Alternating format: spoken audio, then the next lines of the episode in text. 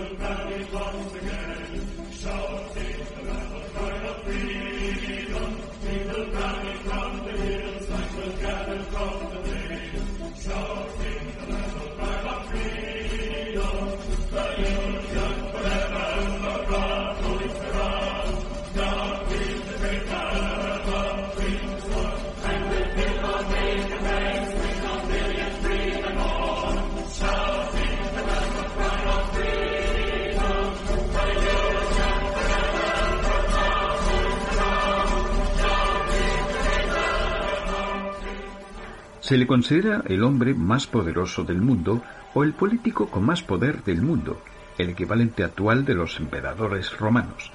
Es el presidente de los Estados Unidos, que en más de 230 años de historia de su país ha habido más de 40 inquilinos en la Casa Blanca, lugar donde reside él y su familia mientras ostenta el cargo. El cine estadounidense, que nunca oculta su orgullo patrio, lo ha mitificado en personajes reales o de ficción. Estos días, precisamente, los habitantes del país eligen o reeligen al presidente actual o a uno nuevo. Hablaremos aquí de cómo el cine americano o su televisión los ha mostrado.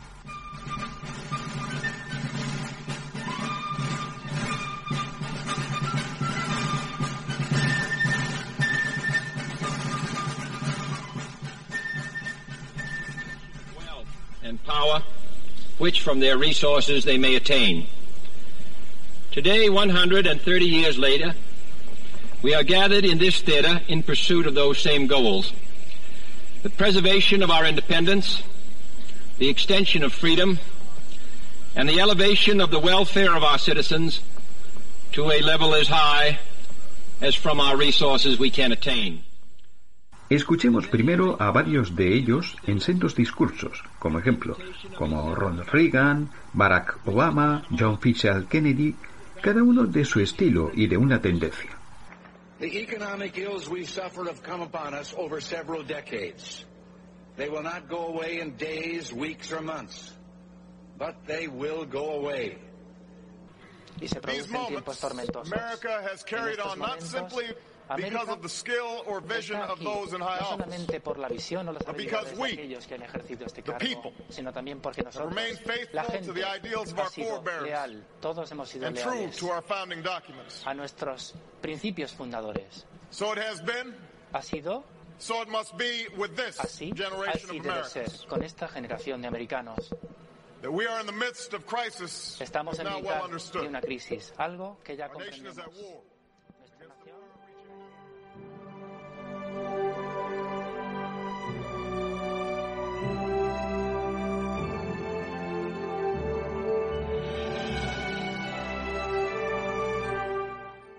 La forma cotidiana del trabajo de un presidente de los Estados Unidos en la Casa Blanca nos la mostró minuciosamente, aunque con un presidente de ficción, la serie televisiva El ala oeste de la Casa Blanca. El presidente Bartlett, durante los dos mandatos que le permite la Constitución, afronta toda clase de temas peleagudos, su vida cotidiana, su vida privada y todo lo que sus colegas reales afrontan. Martin Sheen que ha encarnado muchos presidentes de ficción y reales, se mueve con un guante en la trama. Perdóneme, doctora Jacobs. Es doctora, ¿verdad? Efectivamente. Doctora. Sí, señor. ¿En psicología? No, señor. ¿Teología? No. ¿Servicios sociales? Doctora en literatura inglesa. Se lo pregunto porque la gente llama a su programa pidiendo consejo y usted se presenta como doctora Jacobs y... No sabía si tal vez sus oyentes están confundidos y dan por descontado que está usted titulada en psicología, teología o medicina. No creo que estén confundidos, señor. Bien, me gusta su programa. Me gusta cuando dice cosas como que la homosexualidad es abominable. Yo no digo que la homosexualidad sea abominable, señor presidente, lo dice la Biblia. Sí, cierto. En Levítico. 18-22. Capítulo y versículo. Quiero hacerle un par de preguntas aprovechando que está aquí. Me interesaría vender a mi hija como esclava tal como aprueba el Éxodo 21-7. Está en el segundo año de carrera, habla italiano fluidamente y quita la mesa cuando le toca. ¿Cuál cree que sería un buen precio? Mientras se lo piensa, le haré otra pregunta. Mi jefe de gabinete, Leo McGarry, insiste en trabajar el domingo. El Éxodo dice que quien trabaje el séptimo día debe morir. ¿Estoy moralmente obligado a matarle yo mismo o debo llamar a la policía? Ahora otra muy importante, porque hay muchos fanáticos del deporte en la ciudad. Tocar la piel de un cerdo muerto lo convierte a uno en impuro, Levítico 11.7. Si prometen llevar guantes, ¿pueden los del Washington Redskins seguir jugando al fútbol y los del Notre Dame y los del West Point? ¿Cree usted que todo el pueblo tiene que reunirse para apedrear a mi hermano John por plantar diferentes cosechas una al lado de la otra? ¿Tengo que quemar a mi madre en una reunión familiar por llevar vestidos hechos de dos hilos diferentes? Piense en esas preguntas, ¿eh? Ah, otra cosa. Puede que usted haya confundido esta con una de sus reuniones mensuales, con estrechos de mente, pero aquí cuando el presidente está de pie, nadie está sentado.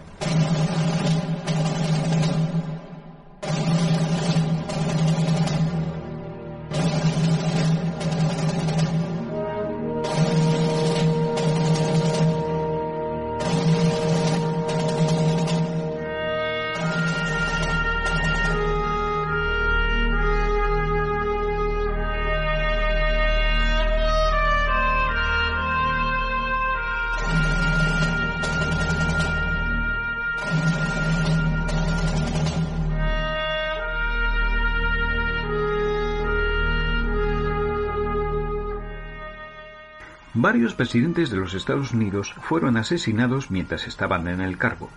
El primero fue Abraham Lincoln, del cual hablaremos después. Pero el asesinato del último de ellos, y quizá el más traumático, fue el de John Fitzgerald Kennedy en 1963, de una manera que no se ha podido averiguar todavía si hubo una conspiración en su contra o todo fue obra de un loco con su bala mágica, término utilizado por los conservadores americanos. JFK, caso abierto de Oliver Stone, reconstruye la investigación del juez Jim Garrison de quienes estaban detrás del asesinato, descubriendo intereses inquietantes y mezquinos de toda clase. Si lo de la bala mágica ya era tremendo, todo lo demás era peor. Kevin Costner encarnó a Garrison. Una imagen vale más que mil palabras. La comisión Warren creyó tener un caso claro. Tres balas, un asesino. Pero ocurrieron dos imponderables aquel día que hicieron esto imposible. Primero, la película de 8 milímetros rodada por Abraham Sapruder desde un punto elevado. Y segundo, el tercer herido, James Tate, arañado por una bala cerca del triple puente. Según el tiempo al que corresponden los fotogramas, 5,6 segundos, tal como indica la película, no hay posibilidad de un cuarto disparo. Por lo tanto, la bala o fragmento que arañó la mejilla de Tate tuvo que venir de uno de los tres disparos realizados desde el sexto piso del almacén. Eso nos deja con dos balas. Y sabemos que una de ellas corresponde a la herida en la cabeza que mató a Kennedy. Solo nos queda una bala. Una única bala para las otras siete heridas de Kennedy y Connolly. Pero en vez de admitir la posibilidad de una conspiración o de seguir con la investigación, la Comisión Warren prefirió apoyar la teoría presentada por un ambicioso y joven abogado, Arlen Specter, una de las mentiras más vastas jamás contadas al pueblo americano. Se trata de la teoría de la bala mágica. La bala mágica penetra en la espalda del presidente inclinada en un ángulo de 17 grados. Luego gira hacia arriba para salir del cuerpo de Kennedy por la parte frontal del cuello, herida número 2 donde se detiene durante 1,6 segundos, suspendida en el aire al parecer. Desde allí gira a la derecha, luego a la izquierda, otra vez a la derecha, a la izquierda y penetra en el cuerpo de Connolly por la parte posterior de la axila derecha, herida número 3. La bala sigue hacia abajo en un ángulo de 27 grados, rompiendo la quinta costilla de Connelly y saliendo por el lado derecho del pecho, herida número 4. La bala gira a la derecha. Vuelve a penetrar por la muñeca derecha de Connelly, herida número 5, donde le rompe el radio. A continuación, la bala sale de la muñeca de Connelly, herida número 6. Gira dramáticamente y se hunde en el muslo izquierdo de Connelly, herida número 7. Atraviesa la herida y es encontrada casi intacta en una camilla en el pasillo del hospital. Menuda bala. Cualquiera que haya estado en una guerra les dirá que en toda la historia bélica nunca ha existido una bala tan Uno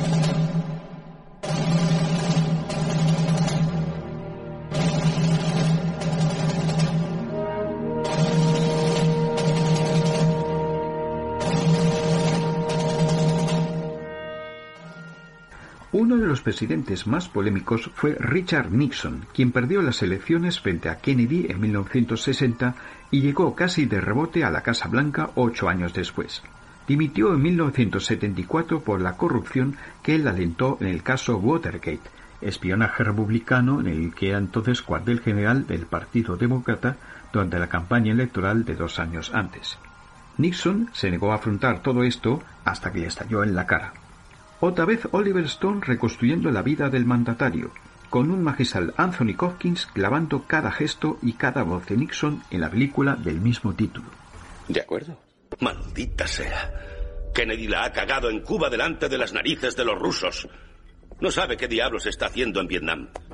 Corren tiempos peligrosos, Dick, en especial para los negocios. Estoy de acuerdo. Sabemos lo que intentó hacer usted por Cuba, señor Nixon. Si hubiese salido elegido en el 60, Ahora Castro estaría muerto.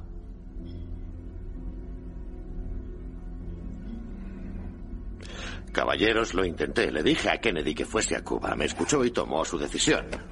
Aprecio sus sentimientos, pero los han demostrado muchos buenos patriotas cubanos. Pero no hay nada que yo pueda hacer. Hay un buen rato de aquí a Dallas y Trini y yo tenemos que tomar un avión temprano. Escucha, Dick. Estos muchachos quieren que te presentes. Desde luego. Así es. Lo dicen en serio. Pueden entregarte el sur y poner Texas de tu lado. Con eso habrías ganado en el 60. Solo si Kennedy deja a Johnson. Y eso nunca ocurrirá. Ah, no creo que puedas imaginarte cuánta gente odia a Kennedy por aquí. Diablos, mañana viene a la ciudad y te garantizo que todos nosotros le echaríamos a patadas. Ya lo creo, ¿verdad? Estamos dispuestos a darte un buen montón de dinero para desembarazarnos de él. Más del que puedas imaginar. Nadie ganará a Kennedy en el 64 ni con todo el dinero del mundo. Suponga que Kennedy no se presenta en el 64. es imposible.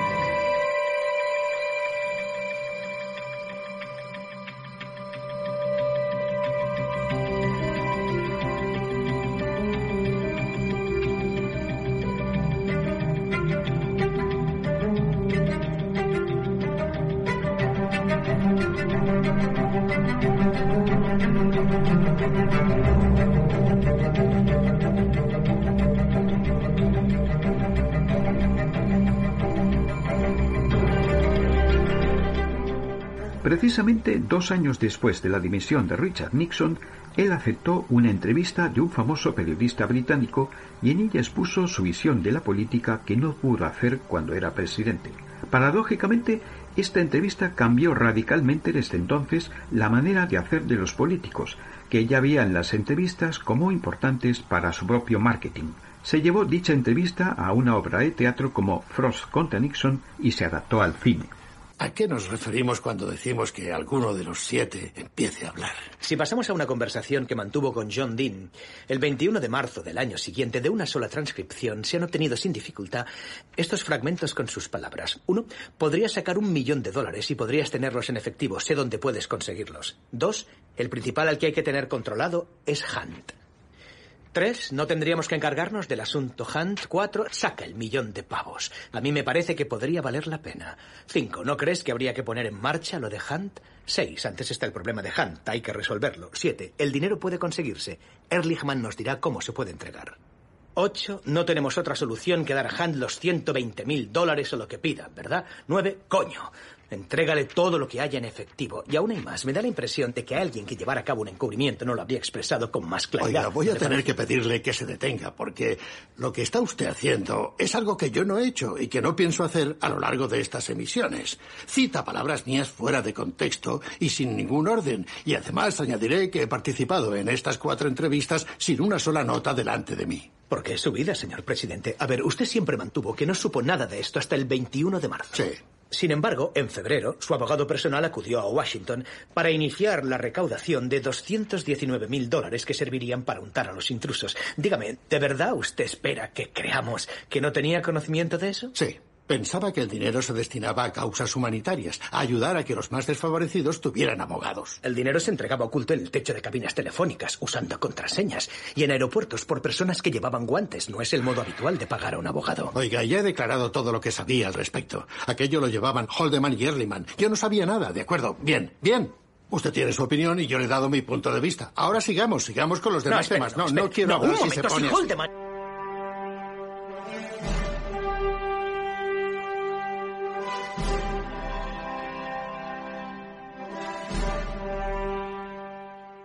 El presidente estadounidense tiene un avión propio para desplazarse de un lugar a otro, un avión que está equipado y preparado para cualquier problema grave y que incluso puede repostar combustible en el aire. Tiene el nombre de Air Force One. Se recreó en la ficción en una película con el mismo título con Harrison Ford como presidente ficticio, cuyo avión es secuestrado por unos terroristas y tiene que enfrentarse a ellos en un cruce entre Rambo y los cowboys del salvaje oeste de Clint Eastwood. Película panfletaria y mediocre, muestra de la peor cara de Hollywood. Las características del avión son alto secreto, pero puedes saber que esa prueba de balas y que incluso estaría protegido de una explosión nuclear. No creo que eso sea un consuelo. Ahí arriba está la cabina de mando y el centro de comunicaciones más avanzado que existe sobre la faz de la Tierra. Podríamos gobernar el país desde aquí. O incluso controlar una guerra. La semana pasada el presidente contactó con el transbordador espacial desde aquí. ¿Sí? El presidente ha llegado. Que vuelvan a sus asientos.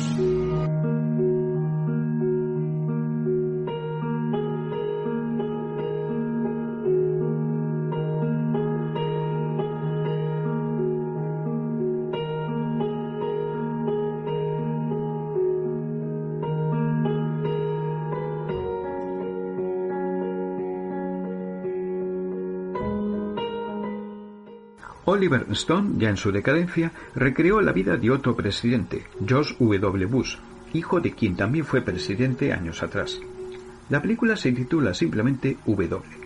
Desgraciadamente no tiene la calidad de JFK ni la de Nixon y parece un simple telefilme en donde se destaca la mediocridad absoluta como persona y como mandatario de Bush hijo, que incluso mereció ser protagonista de una telecomedia That's My Bush donde se le convertía en un personaje patético en la línea del Steve Urkel de Cosas de Casa. Señor presidente, si apareciera de pronto un brote de E. coli en una granja de Maryland, ¿se arriesgaría a comerse la lechuga de ese sándwich? ¿Y eso a qué viene? Tengo catadores en la cocina. Eh, Si hubiera un 1% de posibilidades de morir, ¿se comería ese sándwich? ¿1%? No, entonces no. Nadie lo haría, señor. Y eso es lo malo. Que exista la posibilidad de un ataque nuclear o de una oleada de atentados con anthrax o Dios nos libre de un brote de viruela, responderíamos por 200 millones de americanos muertos. ¿Por qué me cuentas eso mientras como, Vice? Estoy de acuerdo contigo. Porque esto es más preocupante ahora que antes del 11S. Entonces estábamos muy desorganizados. ¿A dónde quieres ir a parar con esto? Señor presidente, ah, estamos en un punto de inflexión histórico. Está su mandato, Oriente Medio, el 11S, la seguridad nacional, todo está encajando como una tormenta perfecta y con el debido respeto, señor. No creo que el Poder Ejecutivo esté preparado para ello.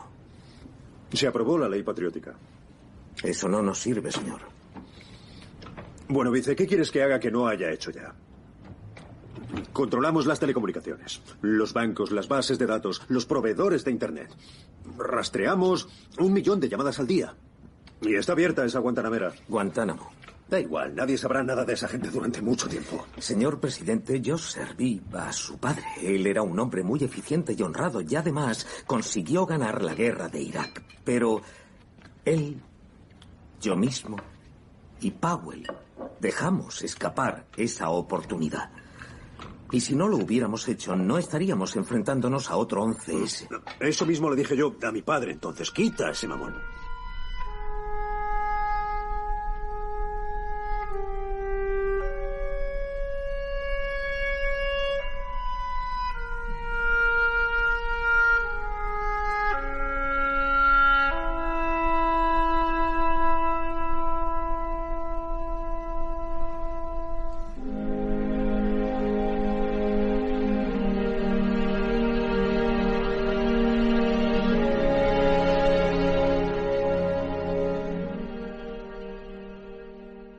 Retrocederemos al siglo XIX para hablar del presidente estadounidense más querido y añorado por sus compatriotas, que tuvo la desgracia de ser el primero de ellos en morir asesinado, Abraham Lincoln. Afrontó la guerra de secesión y consiguió abolir la esclavitud, con casi todo el mundo en su contra. Varias películas y series hablan de él y de su gran personalidad.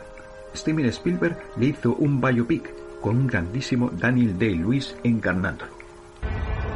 Señor Lincoln, los odio a todos. Los odio. Soy un hombre con prejuicios. El Congreso no debe declarar iguales a aquellos que Dios ha creado desiguales. ¿Quieres que la Cámara apruebe la enmienda que aboliría la esclavitud? Nadie es tan querido como tú por el pueblo. No malgastes ese poder. Y el 1 de febrero que viene tengo intención de firmar la decimotercera enmienda. Una contienda como esta es una lucha a muerte. Esos hombres del sur van a venir a negociar la paz. La abolición de la esclavitud determina el destino no solo de los millones que hoy viven sometidos, también de los futuros millones que nacerán. Decida, la enmienda o la paz confederada. No puede tener ambas cosas. La esclavitud, señor, ha acabado.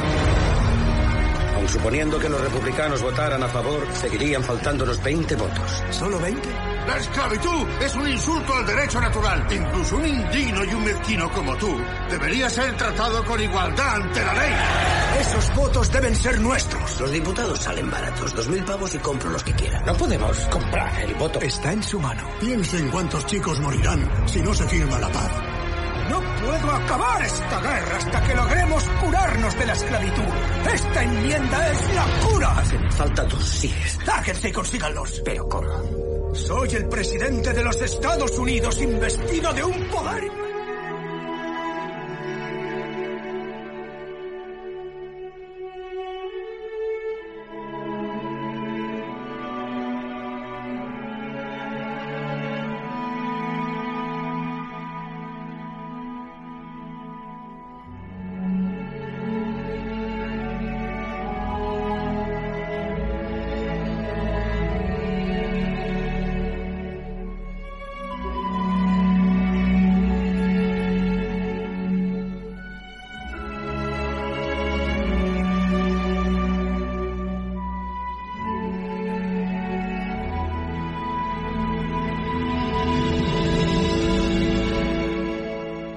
Volvemos a hablar del presidente Kennedy, recordando uno de sus momentos más difíciles como mandatario, la crisis de los misiles.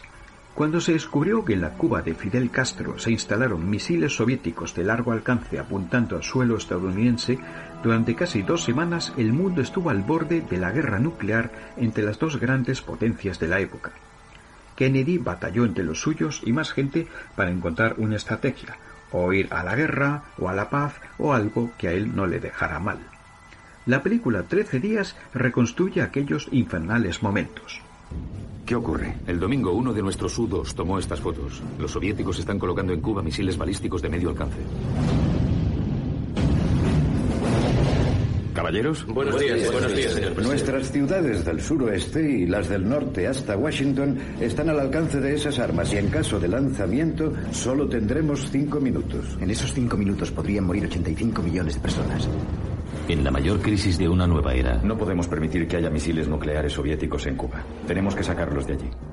Con lo único que se puede contar. Los soviéticos solo entienden un idioma, el de la acción. Solo una palabra les infunde respeto, fuerza. Es con la unión entre hombres buenos. Tengo un mal presentimiento sobre este asunto. Señor, deberíamos dar órdenes de preinvasión. Se perderán vidas, hagamos lo que hagamos. Hablamos de una posible guerra nuclear. Reunamos a unos hombres inteligentes y se les ocurrirá alguna solución. Una pequeña serie de ataques aéreos es la mínima respuesta que aceptará el mando conjunto. No, no, no. Aún tenemos otras opciones. Su situación es muy difícil, señor presidente. ¿No le parece que tanto como la suya? Ese maldito Kennedy destruirá este país si no hacemos algo al respecto. Hoy están yendo mal muchas cosas.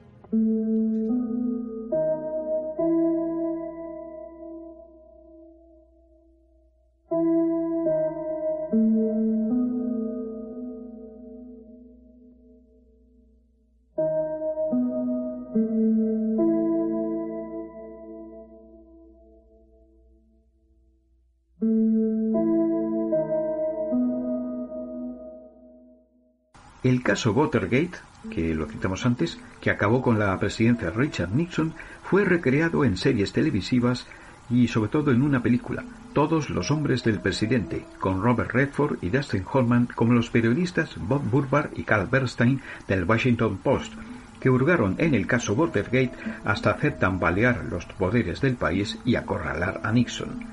Se muestra a todos quienes hablaron con ellos y les contaron cosas tremendas, como el personaje conocido por el apodo de Garganta Profunda, eh, frase por cierto que era el título de una famosa película porno de la época.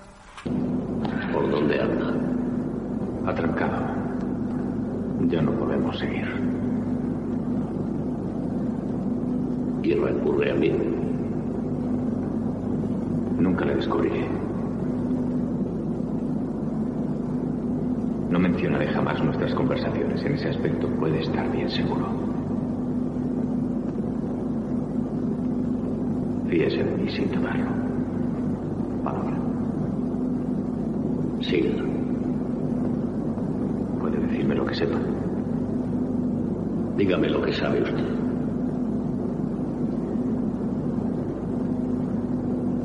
Han trabajado para Colson en la Casa Blanca. Estaba investigando lo de Kennedy y la muerte de su secretaria. Es un buen camino. ¿Qué más? Estamos detrás de algo importante acerca de un abogado del comité de reelección del presidente. Sí.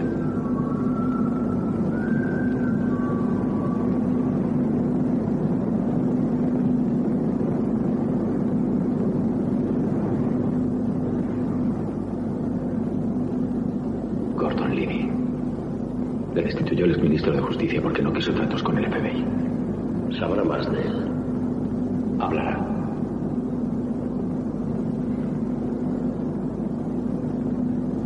Voy a contarle una cosa. Lidia en una fiesta puso la mano sobre la llama de una vela sin pestañear. Aguantó hasta que el fuego le quemó la carne. Alguien le preguntó cuál es el truco y Lidia contestó el truco es olvidar el dolor. ¿Eso qué tiene que ver? Sea aún más. Hemos conseguido las piezas, pero no sabemos lo que pueda salir de rompecabezas. John Mitchell ha renunciado a su cargo en el comité de reelección, según él, por motivos familiares, pero ese cuento ya no hay quien se lo trague. No, pero es conmovedor.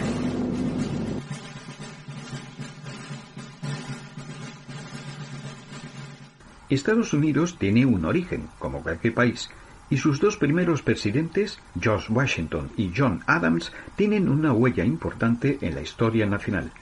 Washington fue el primer presidente poco después de la independencia de los Estados Unidos y Adams le sucedió. Hay varias miniseries televisivas sobre ambos. La mejor es la que tiene a un espléndido Paul Giamatti como Adams. La presidencia le da la palabra al señor Adams de Massachusetts.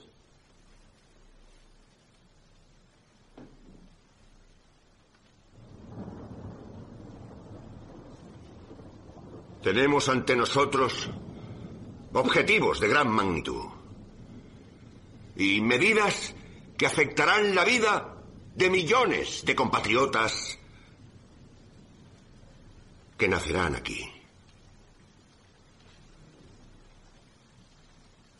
Debemos esperar un gran derramamiento de sangre para conseguirlo. Pero debemos recordar que la constitución de un gobierno civil nunca se conseguirá a un precio demasiado caro, ya que no hay nada a este lado de Jerusalén de mayor importancia para la humanidad.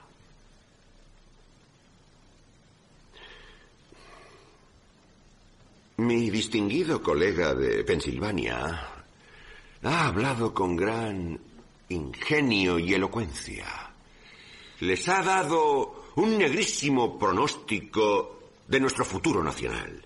Pero donde él ve el apocalipsis, yo veo esperanza.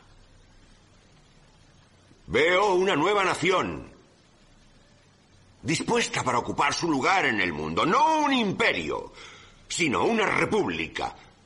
Una república de leyes, no de hombres.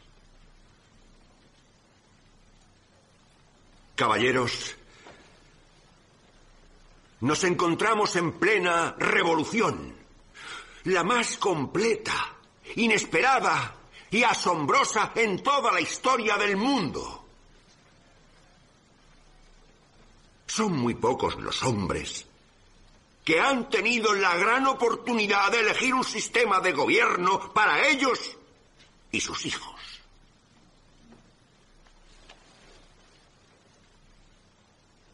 Sé que no estoy libre de recelos, caballeros.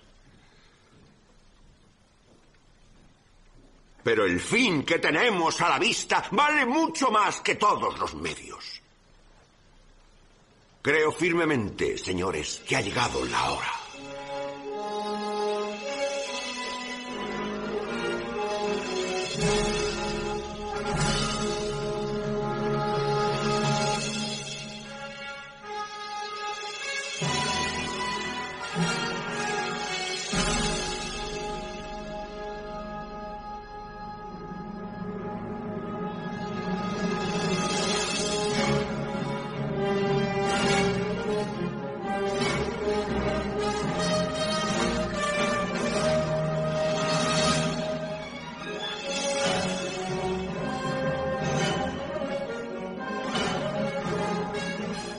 Hablaremos ahora de algunas comedias que tengan que ver con presidentes estadounidenses. La alusión más recordada, aunque no apareciera ese presidente en la pantalla, que era Ronald Reagan, es en Regreso al futuro, donde el científico del año 1955 pregunta a Michael J. Fox, llegado del futuro 30 años después, quién es el presidente en su tiempo. La reacción del científico, de absoluta incredulidad, fue antológica. Te digo la verdad, Doc. Tienes que creerme. Pues dime, chico del futuro. ¿Quién es el presidente de los Estados Unidos en 1985? Ronald Reagan. ¿Ronald Reagan? ¿El actor? ¿Y quién es el vicepresidente? ¿Jerry Lewis?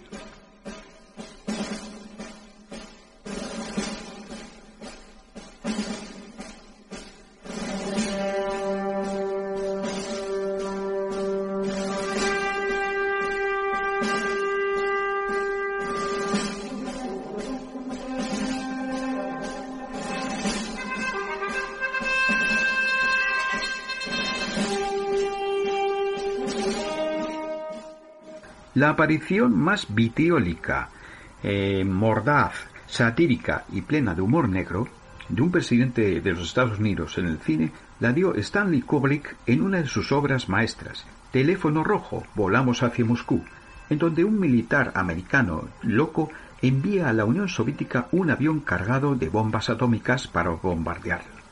Entre el presidente, su Estado Mayor y el presidente soviético intentarán que eso no ocurra.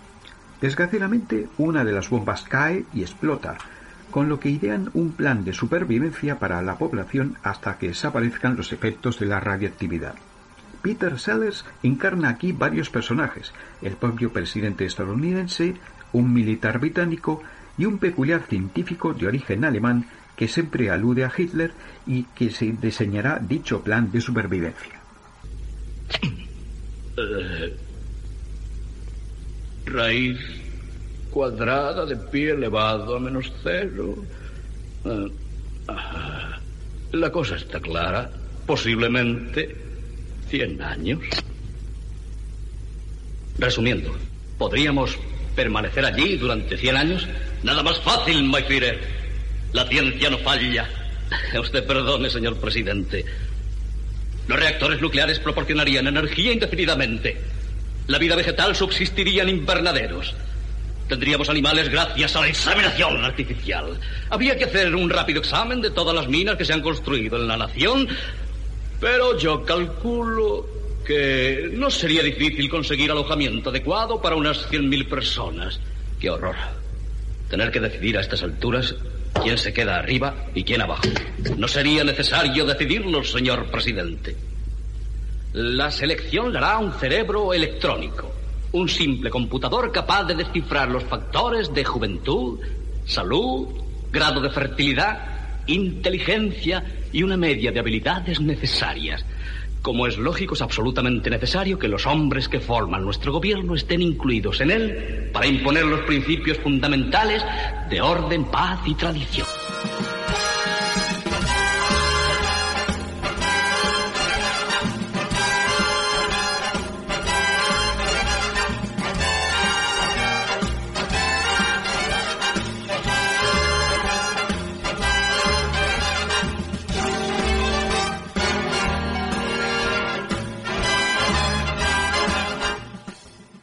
Y dejamos para el final dos parodias locas loquísimas de un presidente estadounidense perpetradas por un especialista en la comedia alocada, el actor Leslie Nielsen.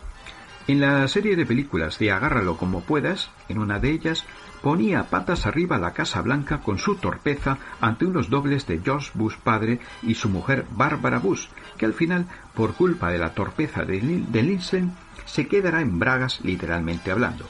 Pero en Scary Movie 4, Nielsen será un presidente aún más torpe e inútil, dejando literalmente en pelotas a todos los representantes de las Naciones Unidas y parodiando el momento en que Bush hijo recibía la noticia de la caída de las Torres Gemelas de Nueva York durante el terrible 11S. Me llamo Sargento Frank Drevin, detective teniente de la Brigada Policial. Me estaban lavando el coche cuando oí una llamada urgente por la radio. Habían puesto una bomba en el centro de la ciudad. El presidente nos había invitado a participar en el último asalto de la administración contra el crimen organizado, la operación Acorralamiento de Escocia. Y los problemas no tardaron en aparecer. En cuanto al duro trabajo de policía, de vez en cuando surgen imprevistos para los que no estás preparado de antemano.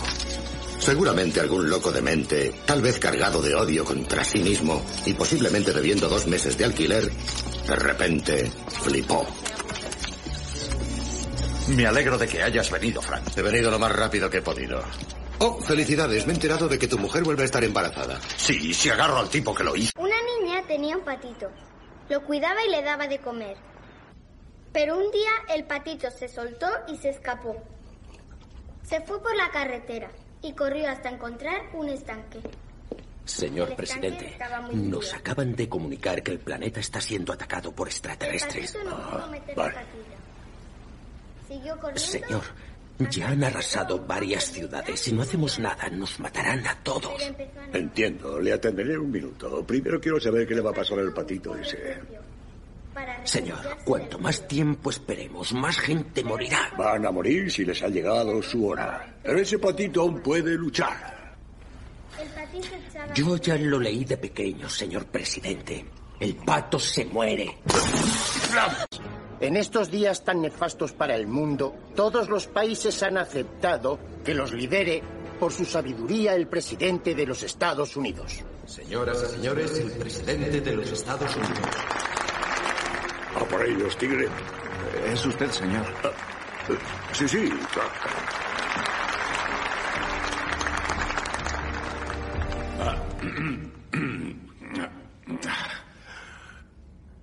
Verán, un indio, un francés y el papa van en un avión. El piloto dice, ¡eh! ¿Quién la tiene más grande? Y el papa se levanta y dice, ¿por qué crees, imbécil, que llevo sotana? un israelí le dice a un japonés que abra los ojos y el japonés contesta, no los tengo cerrados, judío. Fuiste tú quien me vendió estas gafas. ¿En qué se diferencia un belga de una caca de perro? En que el belga bebe vino, pero la caca huele mejor. Eh, bueno, ahora en serio. Estoy aquí en la UN porque hemos sido atacados. Pero hemos encontrado el modo de contraatacar. Mis asesores militares del pentagrama han logrado lo imposible. Se han hecho con un arma alienígena de rayos térmicos. Como saben, el rayo de calor destruye el cuerpo y deja solamente la ropa. Nuestros mejores ingenieros han conseguido invertir el arma con la esperanza de que podamos usarla contra los alienígenas del espacio.